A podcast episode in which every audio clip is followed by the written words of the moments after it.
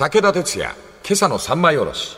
おはようございます。武田哲也です。おはようございます。水谷香奈です。わずか100年の間に人間はなんと50年も長生きする。この50年のエキストラライフ。はい。特別う命と言いますか、特別寿命と言いますか、それが一体どんな風にして人間から生み出されたのかっていうのを振り返ろうという今週で、えーございます。エキストラライフ、スティーブン・ジョンソンさん、えー朝日新聞出版社でもう本当に最後まで飽きずに読みました。何気ない人々の何気ない、そうじゃないんじゃないかな。こうやったらうまくいくかもしんないという思いつきが人間の寿命を50年も伸ばしたんだ。その視点で考えてみましょうという本のその視点がいいなと思いましたね。はい。これ武田の説ですな。武田説です。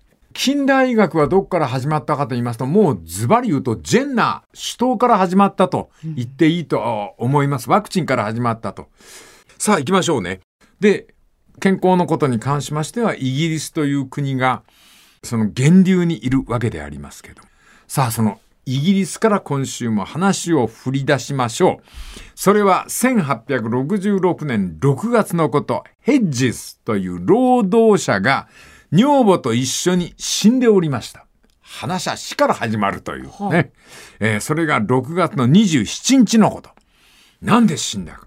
これらであった。はあ一週間前まではわずか20人だったが、翌週はなんと308人に増え、ヘッジス夫婦の死から2ヶ月後、なんとこの町では1000人がこれらで死んだという。ああ、恐ろしいもんでございますね。で、ロンドン中はもうコレラの恐怖に震えていた。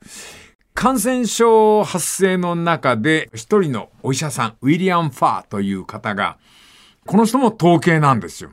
この人はまた、その感染症が発生すると同時にデータを取り始めた。はい。やっぱ人間って冷静じゃないとかなダメだな、やっぱ。まずコレラが出現したのはテムズ川支流のリー川のほとりであった。この出現した町はブロムリーバイボー地区というジョン・グラントが初めて死亡に関する統計からえーウィリアム・ファーまで150年ばかり。感染症が広まるとデータを集める、観察していくというところから医学の方に発達していくという。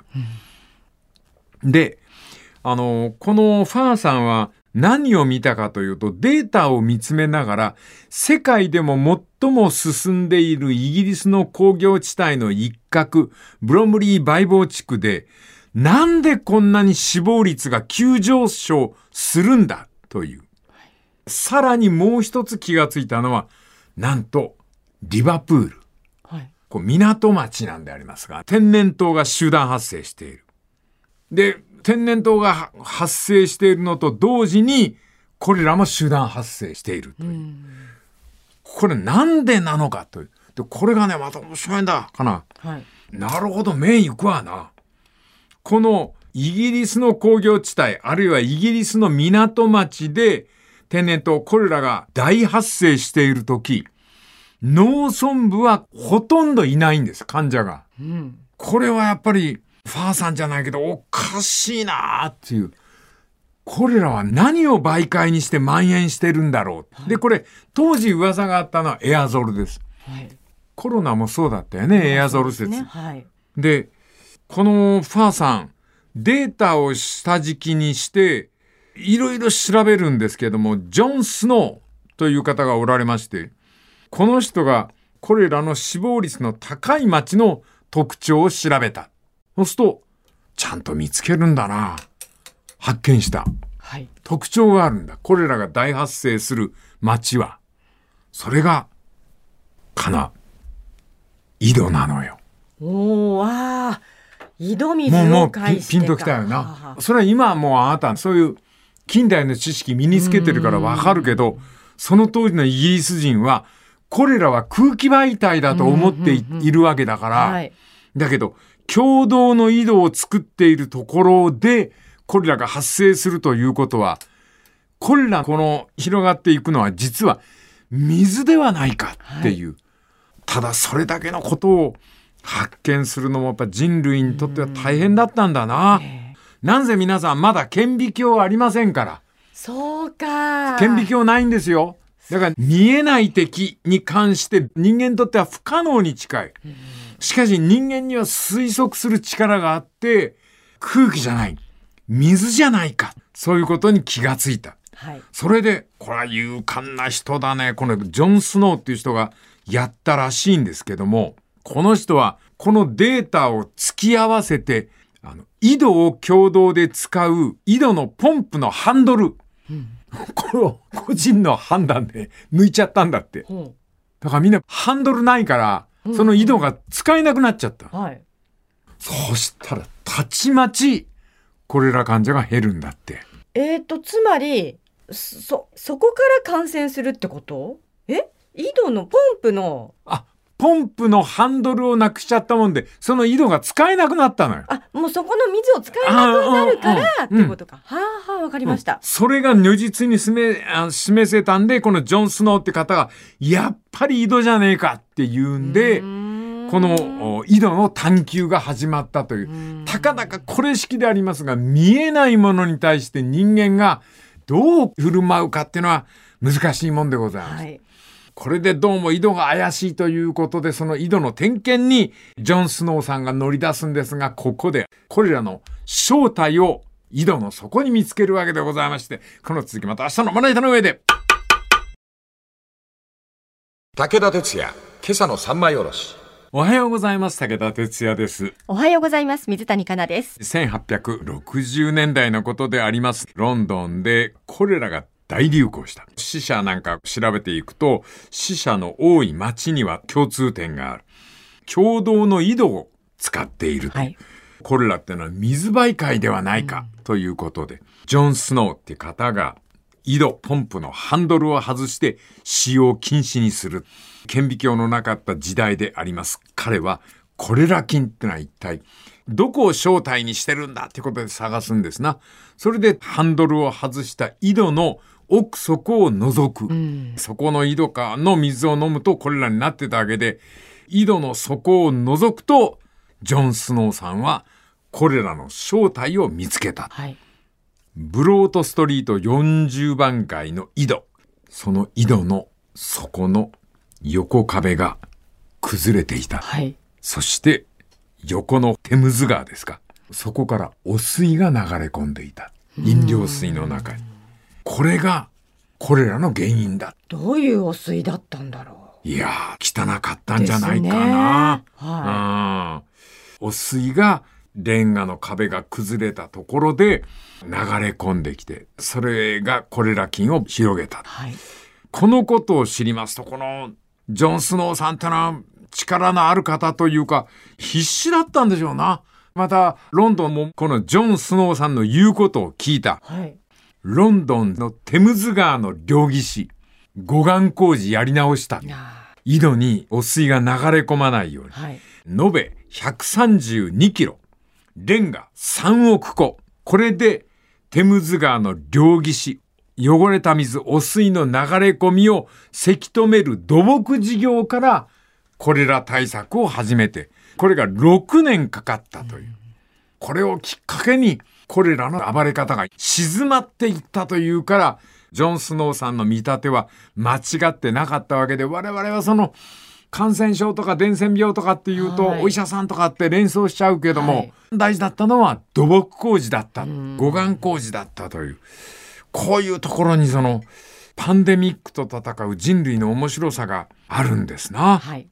ここから始まる感染症対処の方法を学んだ人類は同じ方法で今もパンデミックと戦っておりまして冷静に観察するという。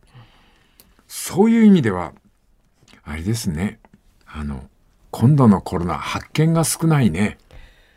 うん、まだちょっとなんだかよくわからないことが多すぎますね。ねえ。えだってかなロンドンで天然痘とかコレラに関してこれほど歴史の本の中に克明にところが今度発生したコロナに関しては武漢でどう広まっていったか何にも、そうですね。原因がまずね、うん、はっきりしてないといううか。ん、隠されてるといううか、ん、隠されてるよね。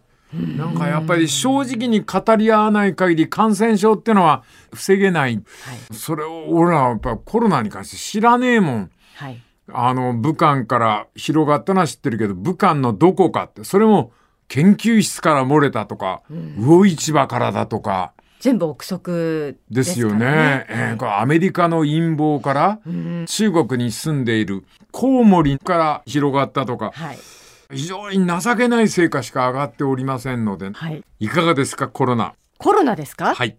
コロナはちょっと少し話を引き戻そうかと思って、結局、これ思いついたのはやっぱりコロナだったのよ。あのー結局なんかもうみんな気にしないようにしてるっていうことだけで、うんあんまり変わってない気がするんですよね。うんうん。マスクしなくていいとか、うんもうしなくていいようにししないとやってられないみたいな。うん。うんだからあんまり進んでない気がしますよね。改善にはね。なんかこう、合点の行くことが少ないコロナ感染症でありまして、そういう意味では、すっきりしない現実を、すっきりしないですうね。ん医学というものが人類全体に貢献するためには、やっぱり医学の努力ってしきりに言う人いますけど、それ以外の力がないと、感染症なんかとは戦えませんよ。はい。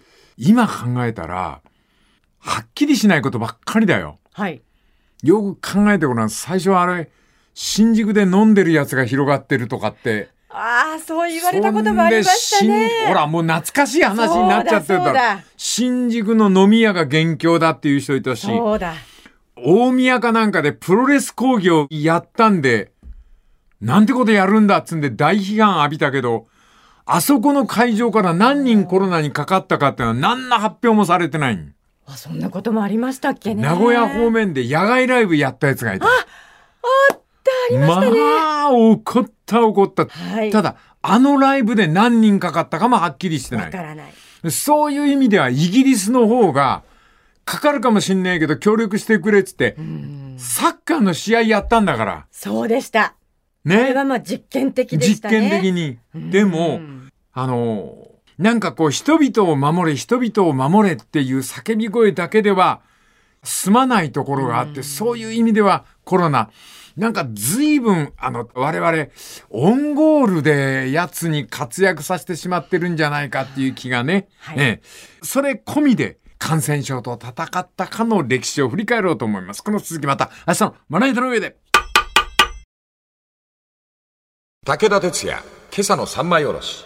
おはようございます。武田哲也です。おはようございます。水谷香奈です。えー昨日後半の方ではかなさんと二人でコロナっていうのは2年も3年も苦しんだ割には気づきというか、あ、それが原因だったのかっていう思い当たる節のないパンデミックになったような気がするというええ。ことで、あそんなこともあったよねって、かなり記憶がなくなってきてますね。うん、あのー新宿であのホストクラブをやってらっしゃるうん。かっこいいテレビタレントの人が出てきてね、はい。僕は負けませんとかって、ありましたえーね。そんなことをおっしゃってた時期があるんですけども、はい。あの人は店を再開なさったんでしょうかね。あんな人が出てくるとなんか、ことの本質が見えなくなるような気がして、あまりにもハンサムな人だったんで。はい。それからあれもあったよな。小さな劇団が一生懸命芝居やってたらコロナが発生して、そうです、ありました。叩くわ叩くわボロクソ、あ、あれもあったよな。歌声喫茶かなんかやってあて。りましたね。ねええ。ーそうでした。ギター一丁のフォークシンガーが、お前が広めたんだみたいなことで罵られたとかう、んあの騒ぎは一体何だったのか、何一つ結論が出てないという。だってあのちっちゃい劇団がうんそうなった時って、うん結構大きな劇団の方たちがうん攻めたんですよね、その時。はプロじゃないみたいな。はいはいでも結局大きな劇団の方たちもその後もう軒並みかかってらっしゃって っていうのがね。あね はい。え、ありました。一体何だったんでしょうね。うええんそのあたりの話になればというふうに思うんでありますが、こんなことアメリカであったらしいですよ。19世紀半ばのことです。20世紀前のこと。アメリカの大都市でも同様でありまして、ものすごい感染症がもう本当に全死者の4分の1は幼児という感染症が広まった。凄まじいことにニューヨークでは死者の半分は幼児。コレラ、天然痘、いろいろあったんでありますが、えーそれでも凄まじい数であったと。で、ロンドンの保健衛生の方では、水汚染というのが取り上げられまして、井戸にどう対処するかっていうのをみんなで検討していた。で、ニューヨークの場合は、ロンドンを見習ってすぐに水処理走ったんですって。飲料水に混じってないかとかっていうのをやってたんでしょうね。はいところがです。今度のコロナ騒動、カラオケから歌舞伎からいろんなところに大騒ぎがありましたけども、19世紀半ば、ニューヨークはロンドンのコレラの蔓延を恐れて、水衛生に気にし始めたんですが、減らない、ニューヨークは。と、ロンドンと原因が違うんじゃないかっていうはい。感染症、特にコレラ。で、特に死亡率が高いのがマンハッタン島。あそこの島内だけは、ものすごいんですって。あの、死者の数が。はい。で、何につけてもすぐ流行っちゃう。感染症が。ほう。で、どうしてかなとかって、みんなその不思議で不思議で仕方がなかったんですが、ロンドンと比較してニューヨーク一つの特徴があった。それは、驚くなよ。想像つかないよな。19世紀半ばのこと本当にあったんです、これは。マンハッタン島、ニューヨークの、はいあそこの南の方、あれ、あそこ全部ね、あの、牛の牧場だったんだって。あ、そうなの。うん。もちろん、あの、牛、いっぱい飼えないんですよ。だけど、何頭か飼ってありましてですね、えー絞った乳をマンハッタン島内のニューヨーカーに売るっていうシステムがあった。へえ。だって、あれだもん、新鮮な牛乳飲めるわけだから、はい。ものすごくやっぱり住みやすいところだったんですよ、マンハッタン島は。特にオランダ系の人たちが、えそこで牛を飼って牛乳を毎日消費者に新鮮、フレッシュなまま届けるというようなことをやってた。ところが、ニューヨークも都市でございますんで、その牧草地とかはあんまり広く取れないわけだよ。はい。な？そこで、マンハッタン島での牧場経営。近くの、まあ、作り酒屋、お酒を作る場所から、酒にまつわる残飯等々を牛の餌にして、牛に与え、穀物や牧草ではなく、残子、残飯で牛乳を生産したというう。ん。で、品質が悪いらしくて、少し青みがかってるんですよ。おこれ真っ白じゃねえと美味しそうじゃないって言うんで、石灰混ぜて。貝そうそう。白くするために？そうそうそうそうそう。えええーそれでまあ、味付けもちょこちょこっといろいろ入れて、ほんで、売ってたという。牛乳の多くはもちろん大人飲みますけど、これはもう何と言っても子供のため。はい。ここで牛乳を買わない限り手の入れようがないんですよ。というのは、牛乳って痛みが激しいんですよね。だから遠くから運ぼうもんならば、味は落ちるわ。やっぱり他のばい菌が寄ってくるんですわう。ん。まだ馬車の時代だから。はい。うん牛乳生産っていうのはマンハッタン島内でぎゅうぎゅう詰めの牛舎で牛を飼い酒粕を食わせて乳を絞るっていうのがあの毎日の習慣になっていたわけですな。はい。ええ、でまあ牛乳をうまそうに見せるために石灰混ぜたり小麦を入れたりで1リットルその通りで6セントで売ってたそうですわ。はい。驚くべきことなんですが実はこの牛乳がニューヨークで生まれた子供を殺してたといううん。相当品質が悪い。いよいよこれで低温殺菌の話に行くそうわけですね。なんです、そうなんです、そういうことなんです。はい。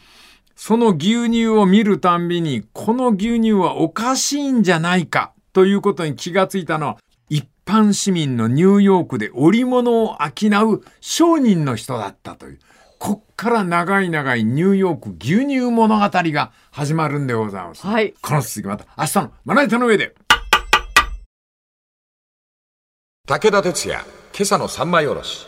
おはようございます。武田哲也です。おはようございます。水谷香奈です。19世紀半ばのことでございますが、まだまだアメリカ、ニューヨークも田舎の部分がございまして、マンハッタン島の南の方で狭い牛舎で牛買って、それであの町まで牛乳を売りに行くという、あんまり品質は良くない、牧草はありませんので、それであの、えーウイスキー業者が捨てた、あーガスとか、まあ、いわゆるホテルから出た残飯なんかを牛に食わせて乳を絞ってたけども、青みがかっててあまり美味しそうじゃない。で、牛乳をうまそうに見せるために、石灰を混ぜたり、小麦を混ぜたりね。それから味が良くなるように卵を2、3個入れて、ところが、その牛乳が変なんじゃないかと気づいた人がいた。というのは、マンハッタン島内での乳児、赤ちゃんの死亡率が異様に高いんですよ。はい。そのことに気がついたのはお医者さんでも政治家でもないんです。ニューヨークで織物を商うロバート・ハートレーという方。この人は、この風景はおかしいぞと、はい。ニューヨークの15丁目と16丁目、9番街って街がありまして、わずか300メートルの隙間があるんですが、その300メートルの隙間で牧場を経営してる人がいたんだって。はい。で、ぎゅうぎゅう詰め、養鶏場みたいにぎゅうぎゅう詰めにして、その300メートルの牧舎で2000頭の牛飼ってたっていうのよ。はこれはね。で、酒粕を食ってる牛を見るたんびに、このハートレーさん、ちょっとこの風景はおかしいぞと。いうことを感じ始めて、その牛の育て方を告発した。この告発をニューヨークタイムズ、その新聞で報道するんでありますね。しかし、ニューヨークはこの牛乳にすがるしかないんですわ。まあ、それにつけましても、ニューヨークは、冬は寒いんですが、夏はまたニューヨークはめちゃくちゃ暑くなりまして、なんせ馬車の時代、運んでくるまでに牛乳が悪くなっちゃうんです。はい。そうすると、牛乳って夏になりますと、ちょっと遠いところから運んできたと、もうなんか、最近のラブホテルみたいになっちゃうんですね、なんか。ホテルはよくわかんない。よくわかんないですよ、俺も。とにかくいろんな菌がゾロゾロゾロゾロ はい。入ってくるんですな。あ、やだな。解決策はどこにもないんであります。これ、思いついたな、素人っていうところが、すごいな。この、ハートレーさんが、経済新聞日経みたいに見て、よ見てたんでしょうな。日経かどうかわかんないけど。そしたら、ボストンで、はい。とんでもない商売を始めたやつの話題が載ってたんだって。はい。それが、フレデリック、えーテューダーっていう人が、氷を売り始めたんだって。夏だよ。当然のごとく氷を売るっていうのは、その頃はローテクのナンバーワンの仕事で、あの、ニューイングランド、北の寒いところの湖の氷を切り出して馬車で運んでくるという、半分以上溶けちゃうんだよ。ですよね。うん、それがボストンで氷が商売になり始めたの。なんでかというと、これも前進の一歩なんだな。このボストンのフレデリック・テューダーっていう人は冷却器を発明したんですわ。ほつまり氷が売り物になる。このテューダーさんが本当に売りたかったのはアイスクリームなんですよ。アイスクリームを作って夏は売るという。で、あの、ハートレーさん、あの、ニューヨークマンハッタン島のアパレルの方は何を思いついたかっていうと、これだと。うん。マンハッタン島内での牛乳を買うことをやめて、ニュージャージー州の田舎町で牛乳を買って、氷に包んで持ってくればいいんだ。うんもう今誰もがやってるわ、そのことはな。はい。牛乳を冷やして持ってくるっていうことを初めて思いつくわけだ。はい。それで、ちょうど同じ時期にヨーロッパで顕微鏡の性能をどんどん上げて、はい。あの見えなかった細菌が視覚情報で見えるようになった。うん。その時に牛乳、これを見てみたらあっと驚いた。それ牛乳にラブホテル並みにいろんな菌が集まってくるじゃん、ゾロゾロゾロゾロ。繁殖するために。はい。それが低温殺菌。あのーある程度の低温にすると、牛乳に住んでる雑菌が、あの、死ぬんだって。ああ、それが低温殺菌なのよ。へえ、それは決まったそのいい感じの温度があるわけですね。そうそうそうそうそう、へーか完璧に凍るような0度じゃなくて、それが低温殺菌なこれが低温殺菌。だから、今、あの牛乳のパッケージ見ると低温殺菌済みって、はいはい、はいこのただ一人のニューヨークの織物を扱うロバート・ハートレーさん。それから、あの、製氷機みたいな機械を発見したフレデリック・テューダーさん。あアメリカってやっぱすごい人いるんだわな。それは何かっていうと、今度はあの、マンハッタン島で百貨店を営むネイサン・ストラウスさんという方がいる。この方は、二人の子供を天然痘で亡くしてるんですよ。ドイツからの移民の方で。それで、あの、ものすごい勉強家で、パスツールの細菌学を知って、結核菌等々、これどうやって防ごうかっていうことを、アマチュアながら考えるようになったという、そして偉大な業績をニューヨークに刻むんですが、それは明日ということで、今次また明日のまな板の上で。武田鉄矢、今朝の三枚おろし。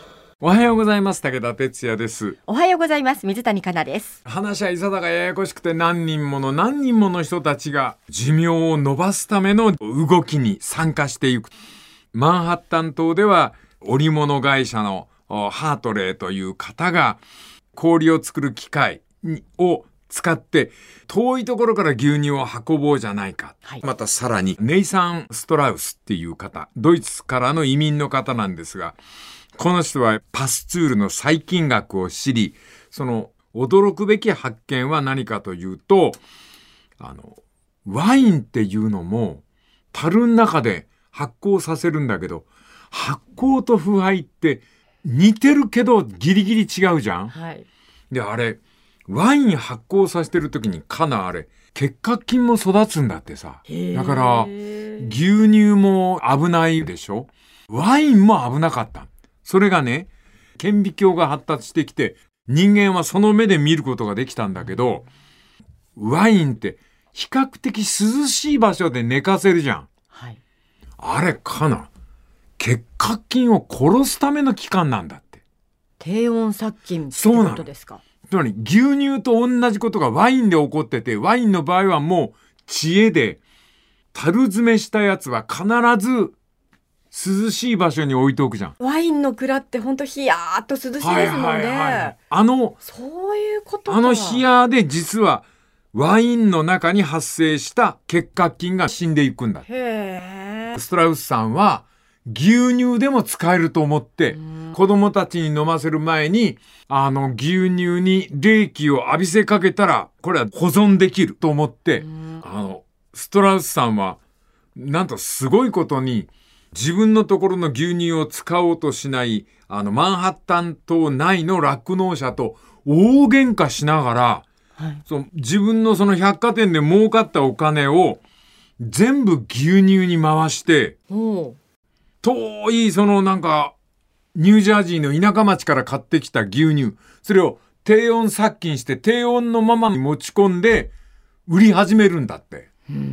それがまあ1リットル5セント、向こうの業者は1リットル6セントで売ってるんだけどこれだけのその設備とかあの低温殺菌等々を施してストラウスさんは1リットル5セント。1セント安く若い母親たちに提供した。ったらやっぱり味違うじゃん。石灰混ぜたりなんかしてねえから。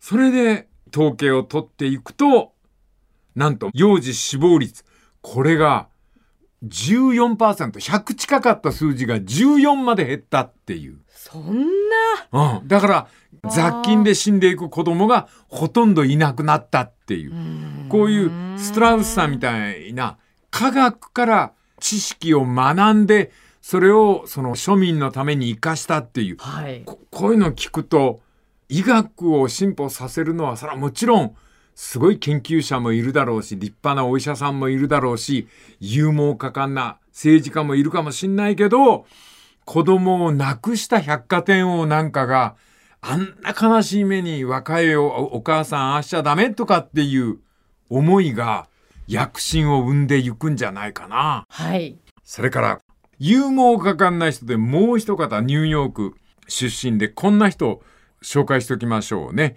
ニューヨークの隣町、いいジャージーシティという町がありまして人口5万ほどの小さな町。そこのお医者さん。ジョン・レアルさんっていう人が、あの、ひっ捕まっちゃった。これ何かっつったら、その、ももちろん19世紀半ばのことですよ。あの、あれですよ。あの、水道の水にするための貯水池になんか薬投げ込んでんのよ。そんで逮捕されて、はい。大騒ぎになるんですよ。毒を投げ込んだって言うんで。うん。ところが、不思議なことに、このジョン・レアルさんがなんか投げ込んだら、伝染病が少なくなったのよ、明らかに。うん。ほんで、投げ込まないとまた増えるもんで、何投げ込んでたんだって言ったら、このジョン・レアルさんが塩素を投げ込んでたんだって。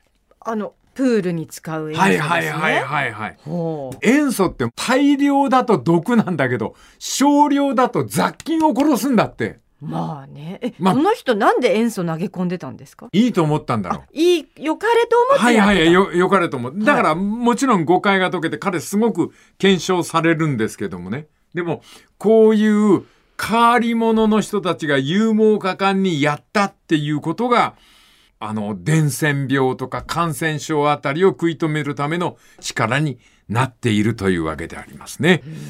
こういう方々の努力のおかげで、たちまち幼児の死亡率が低くなりまして、30年後、100人中60人しか大人になれないっていう街だったんですけども、30年後、100人中99人が大人になれるっていう街になったという、ほう。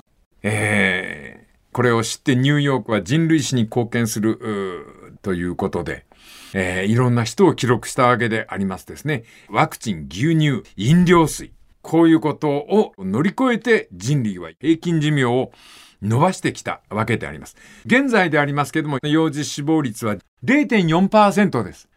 だから50年伸びたんですよ。ささやかなる努力かもしれませんが、核のごとく様々な人たちが様々な思いで人間の健康に献身したということでございますね。はい。そうやって考えますと、健康というのをお医者さんに任せないで、自ら、そんな立派な大人に、いや、老人になりたいと、わしゃ思う。わしゃが出ました。というわけでございまして、来週は別のネタでご機嫌伺いたいと思います。